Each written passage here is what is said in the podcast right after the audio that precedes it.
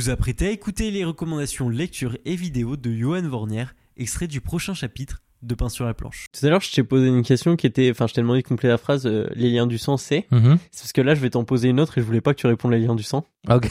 Donc, euh, c'est un peu les deux questions classiques du Ok, ok. podcast, mais j'aimerais bien que tu donnes une recommandation qui peut être lecture, qui peut être vidéo, film ou peu importe, Euh. euh, que t'as kiffé et que t'aimerais partager. Une seule. Ah, Ok. Tu peux en donner plusieurs.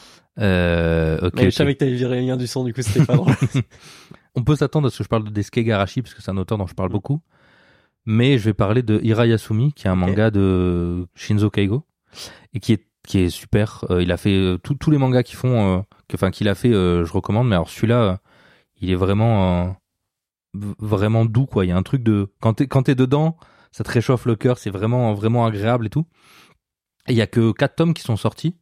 Donc, euh, si vous avez déjà lu Les Sang et que vous êtes euh, déprimé, lisez Hirayasumi pour, pour aller mieux.